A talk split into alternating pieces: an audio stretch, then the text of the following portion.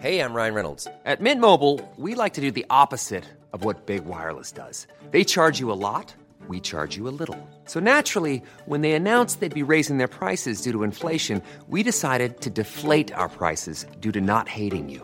That's right. We're cutting the price of Mint Unlimited from $30 a month to just $15 a month. Give it a try at mintmobile.com slash switch. $45 upfront for three months plus taxes and fees. Promo rate for new customers for limited time. Unlimited more than 40 gigabytes per month. Slows. Full terms at mintmobile.com.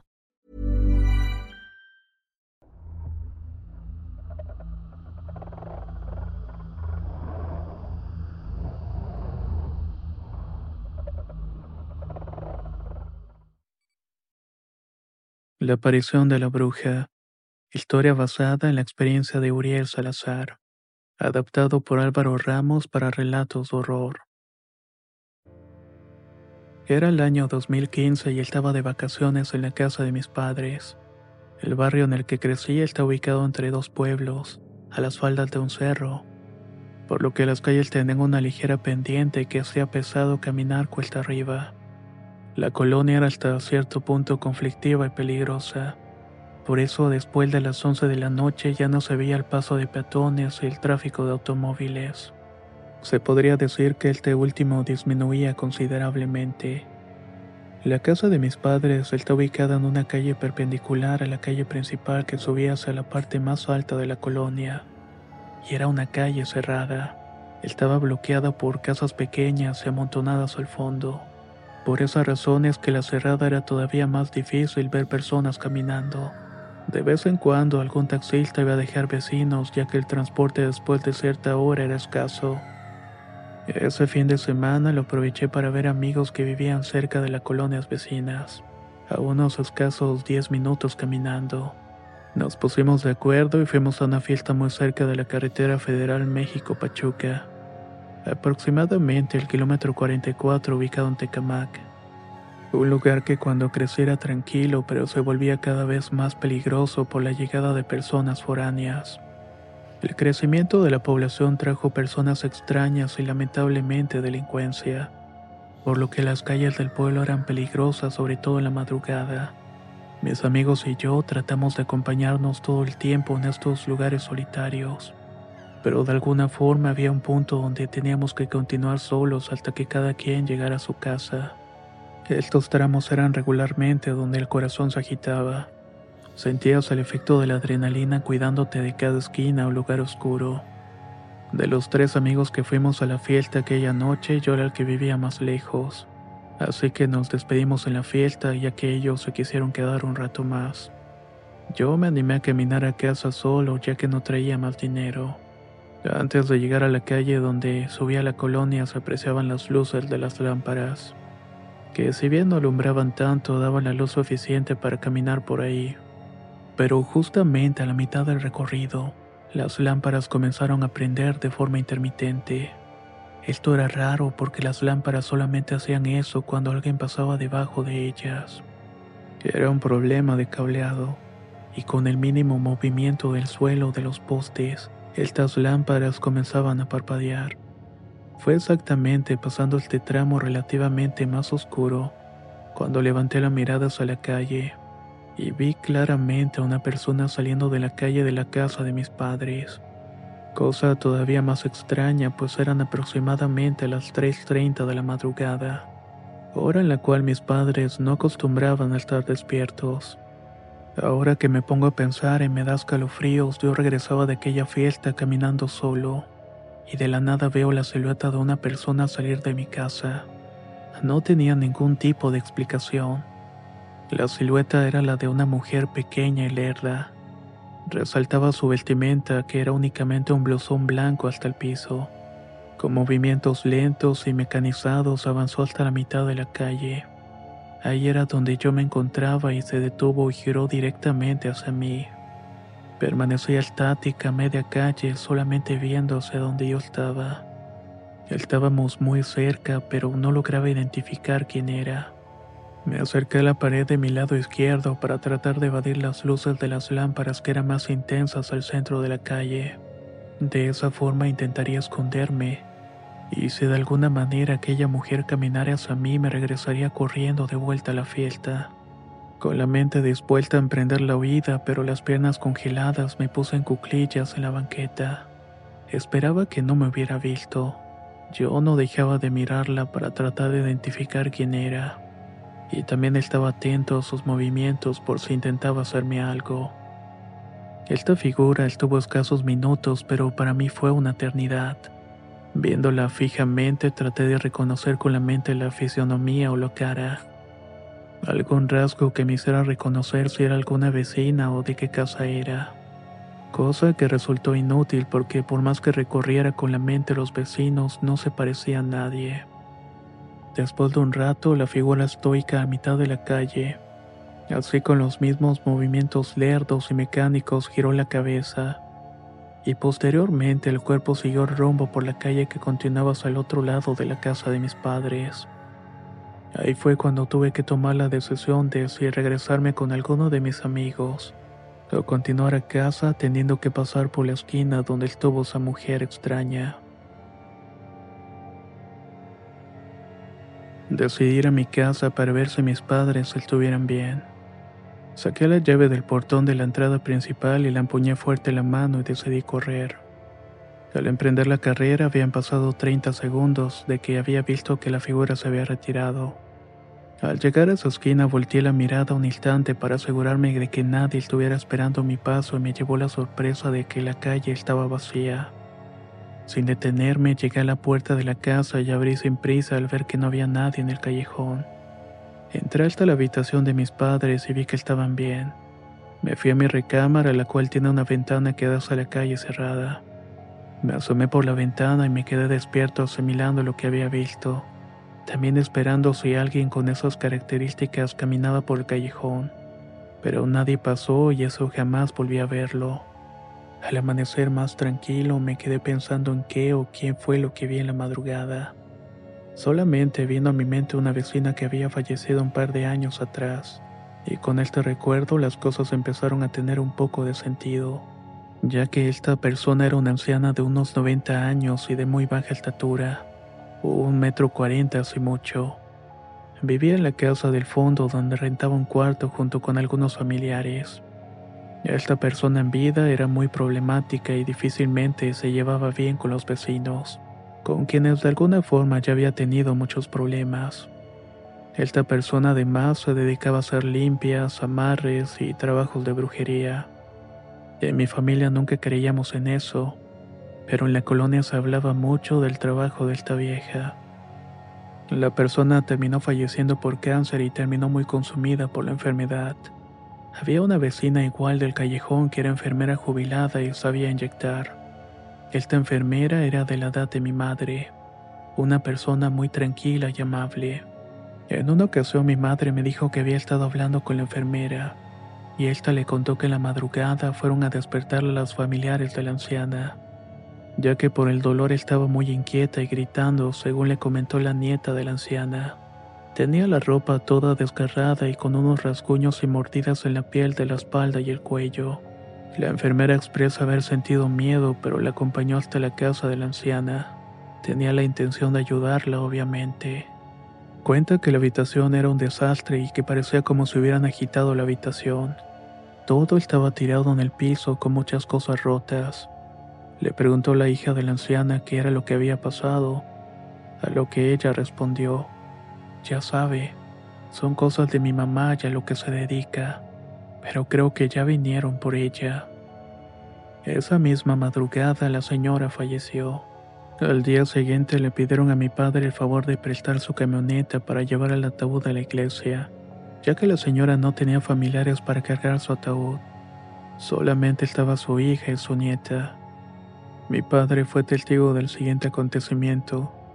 Cuando sacaron el ataúd de la casa rumbo a la iglesia lo cargaban entre cuatro personas sin dificultad. Les repito que la anciana medía un metro cuarenta y por el cáncer terminó muy consumida. Así mucho pesaba unos 40 50 kilogramos. Al entrar a la iglesia cargaban las mismas cuatro personas al ataúd, entre ellos un tío, hermano de mi madre y mi padre. Al término de la misa, siendo las mismas personas que habían cargado el ataúd hacia adentro, y al disponerse a sacarlo nuevamente, Todos los presentes fueron testigos de que tuvieron que ayudar dos hombres más, ya que les estaba costando trabajo sacar al ataúd de la iglesia con rumbo al cementerio. Mi tío y mi padre mencionan que había aumentado de peso el ataúd sin razón aparente. Al día siguiente por la tarde, al comentar con mi mamá lo que había visto a la madrugada, llegamos a la conclusión de que no había sido ningún vecino con esa fisionomía. Y aunque no puedo asegurar que fue esta persona lo que vi en la madrugada, al día de hoy no puedo darle otra explicación a esto.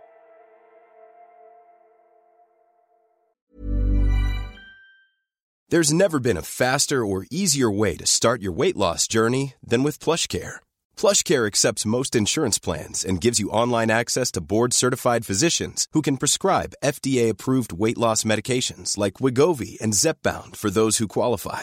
Take charge of your health and speak with a board-certified physician about a weight loss plan that's right for you. Get started today at plushcare.com slash weight loss. That's plushcare.com slash weight loss. plushcare.com slash weight loss. If you thought the only way to get a more defined jawline with natural-looking results was through surgery, think again. Juvederm Volux XC is a non-surgical injectable gel filler that improves moderate to severe loss of jawline definition and can help you achieve natural-looking results with little downtime. Even better, this improved definition lasts up to one year with optimal treatment. No maintenance required. Improve jawline definition for a smooth, sculpted look with Juvederm Volux XC. For important safety information and to find a licensed specialist, visit juvederm.com. That's J U V E D E R M.com. Not for people with severe allergic reactions, allergies to lidocaine, or the proteins used in Juvederm. Common side effects include injection site redness, swelling, pain, tenderness, firmness, lumps, bumps, bruising, discoloration, or itching. There's a risk of unintentional injection into a blood vessel, which can cause vision abnormalities, blindness, stroke, temporary scabs, or scarring. Talk to a licensed specialist La primavera está aquí, así que es el mejor momento para sacar lo viejo de la rutina y vivir nuevas experiencias, entre ellas nuestros estrenos de terror y hasta una nueva manera de obtener dinero con tus compras gracias a iBota. iBota es una app que puedes descargar totalmente gratis y que te da la mayor cantidad de dinero en efectivo en cientos de artículos y marcas. No solo las botanas que disfrutas mientras nos escuchas. Olvídate de otras apps que son igual que brujos charlatanes y solamente te dan puntos fantasmas. Con iBotas simplemente agrega tus ofertas a la aplicación y obtén dinero real que podrás transferir a tu cuenta bancaria, PayPal o tarjeta de regalo. No lo dudes y únete a una comunidad con 50 millones de usuarios que ya disponen de los beneficios de más de 2.700 marcas y tiendas como Lowe's, Macy's, Sephora y Best Buy. Y para que termines de convencerte, en este momento iBota está ofreciendo a nuestro público 5 dólares solo por probar iBota usando el código ROR cuando te registras. Solo tienes que ir al App Store o Google Play Store y descargar la aplicación iBota gratis para comenzar a ganar dinero en efectivo y usar el código ROR. Esto es iBota en Google Play o App Store y usa el código ROR. Aprovecha los nuevos comienzos y corre a descargar la aplicación para ganar más cashback.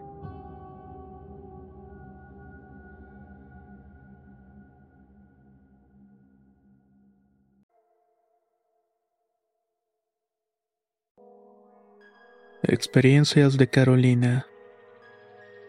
Soy Carolina y vivo en El Salvador.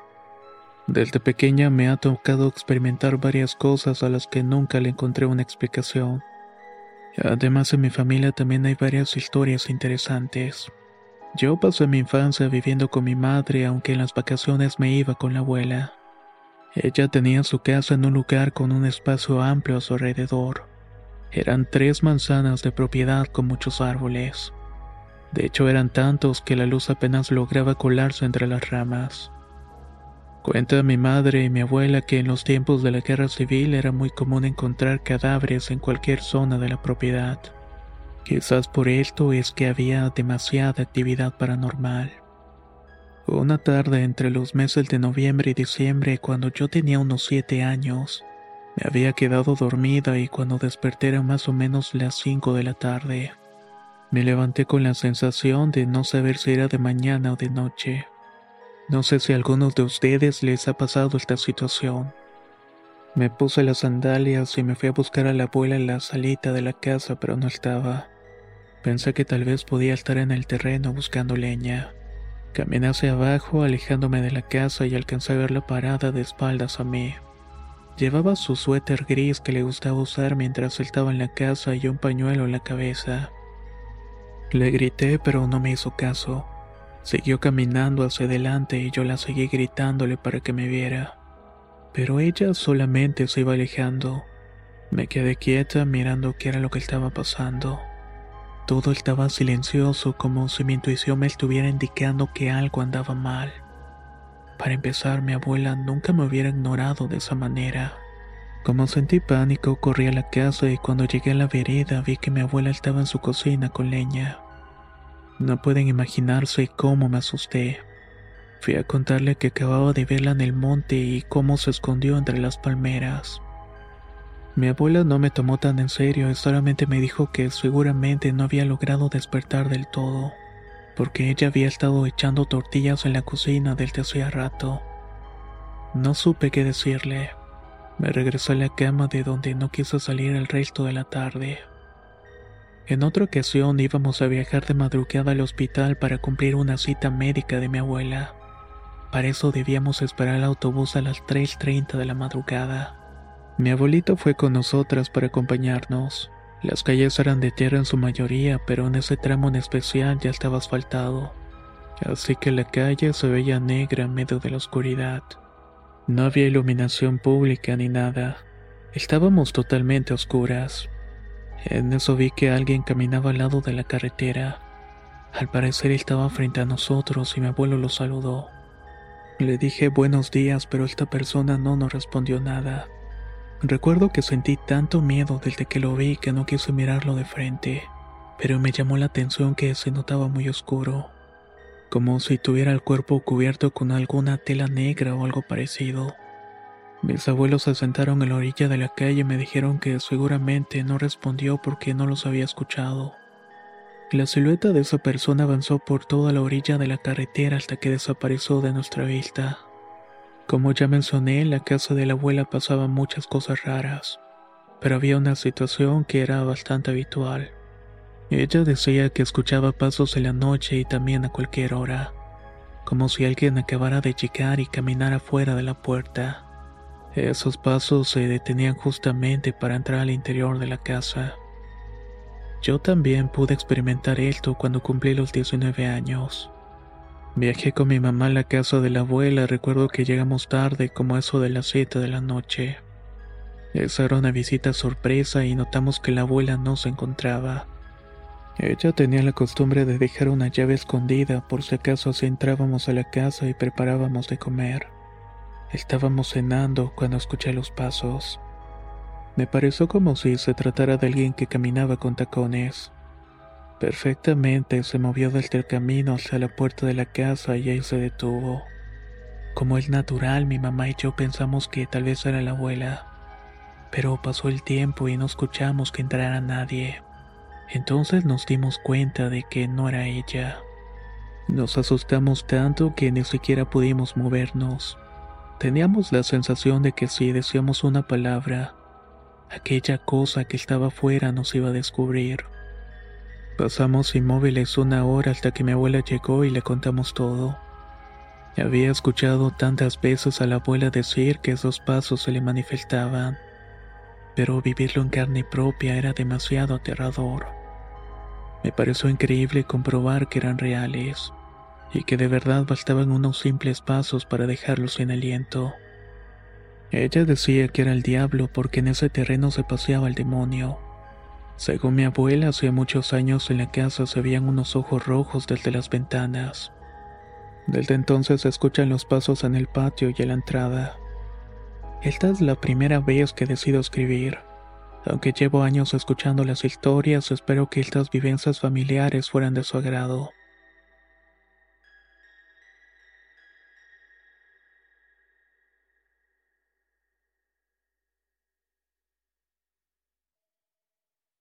Historias de mi tío. Relatos basados en las anécdotas del tío Agustín. Mi tío Agustín es un señor bastante trabajador. Aunque ya pasa de los 70 años, todos los días va al campo a sembrar, cosechar o pasear con sus animales. A mí me gusta mucho ir a visitarlo, aunque a veces me regaña diciendo que soy flojo y yo metiche. Ya sé que es un hombre grande y por lo mismo le tengo que tener paciencia. O eso era lo que mis papás me habían dicho todas las vacaciones antes de mandarme con él. Una de las cosas que más me encantaba de su casa era que tenía muchos animales pequeños que le gustaba vender y así. Por ejemplo, becerros, pollitos y cerdos. Estos últimos eran mis favoritos. Recuerdo que una tarde mi tío me pidió que no saliera de mi cuarto hasta que él me dijera. Le pregunté por qué, pero no me respondió. No andes de preguntón, solamente obedece porque es por tu bien. Cuando uno es pequeño siempre se tiene curiosidad por muchas cosas, y yo quise saber qué era lo que estaba pasando. Para ese entonces tenía unos 10 años y me asomé por la ventana que había en mi cuarto y desde ahí pude ver que mi tío recibía a una persona. Era un hombre que tenía el cabello largo, lacio y negro. Era muy alto y delgado y llevaba una camisa cuadro roja. Vi que los dos caminaron hasta el corral de los puerquitos. El señor cargó a uno que me gustaba bastante. Mi tío ya me había prometido que me lo iba a regalar. El animalito tiene una mancha negra en el ojo izquierdo y por eso lo había llamado pirata. Lo único que alcancé a ver desde la ventana fue que mi tío movía la cabeza diciendo que no y ese hombre le estaba insistiendo. Al final el señor dejó al puerco y se marchó. Pasó media hora para que mi tío fuera a mi cuarto para avisarme que ya podía salir. Querías vender a mi porquito, ¿verdad? Le pregunté apretando los puños de rabia. No seas menso, chamaco. Te dije que no te asomaras. Ese que vino es un brujo. Me dijo que quería comprarme uno de los cochinitos, pero se puso terco de que quería el tuyo. Le tuve que decir que no estaba en venta. Lo malo es que lo agarró. No entendí por qué era malo, pero lo vería en poco tiempo. El cerdito de la mancha en el ojo comenzó a ponerse flaco. Los otros crecieron y ese se quedó igual. Estuvo así por unos seis meses hasta que finalmente murió. Mis papás y mi tío estuvieron dándole medicina y lo llevaron al veterinario, pero no se pudo salvar. Mi tío sostuvo que el brujo fue el que dañó al puerco. Todo porque no se lo quiso vender. Así que dejo que ustedes saquen sus propias conclusiones. Esta otra historia yo no la presencié, pero mi tío me la contó. Me dijo que cuando era más joven en su pueblo tenían la costumbre de comer pescado cinco días antes de la noche de San Juan. Ponían un brasero y asaban un pescado para comerlo con los familiares. Mi tío no estaba casado, pero le gustaba seguir la tradición. Y aparte no faltaba uno que otro amigo que le hiciera compañía. Cuenta que hubo un año en que ningún amigo se le acercó. Se quedaba él solo preparando el pescado en el brasero. Mientras él estaba ahí, se le acercó un gato muy grande de color negro. Sin que mi tío se diera cuenta, el gato le robaba uno o dos pescados y se los iba comiendo. A él le molestaba mucho asar los pescados para que finalmente se los comiera un gato. La última noche antes del día de San Juan, mi tío intencionalmente se llevó un tenedor para encajárselo al gato. Esperó sigilosamente haciendo como si no lo viera. Cuando el gato agarró con el hocico uno de los pescados, mi tío sacó el tenedor y se lo encajó en una pata. El pobre gato soltó un chillido de dolor y salió corriendo. Mi tío dice que no le dio ningún remordimiento porque ya sabía lo que estaba pasando. Al día siguiente una de sus vecinas apareció con la mano vendada.